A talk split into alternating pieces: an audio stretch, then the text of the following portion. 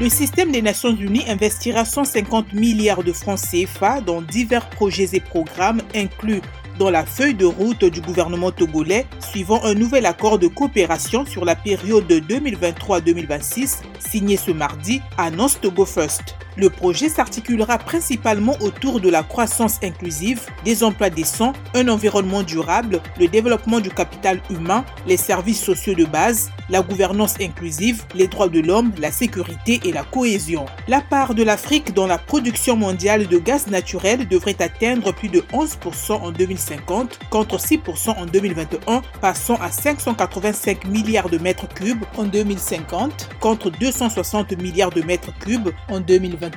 indique un rapport du Forum des pays exportateurs de gaz cité par les dépêches de Brazzaville. Cette production sera principalement consommée localement en raison d'une forte demande tirée par l'accélération de la croissance économique et l'urbanisation galopante. Terminons par les carburants qui devraient être le principal moteur de l'accroissement de la demande de produits pétroliers en 2023, bien au-dessus de ces niveaux d'avant la pandémie, indique l'Organisation des pays producteurs de pétrole. La demande en kérosène devrait également continuer à rebondir et augmenter à mesure que le trafic aérien poursuit sa reprise tant pour les liaisons nationales qu'internationales.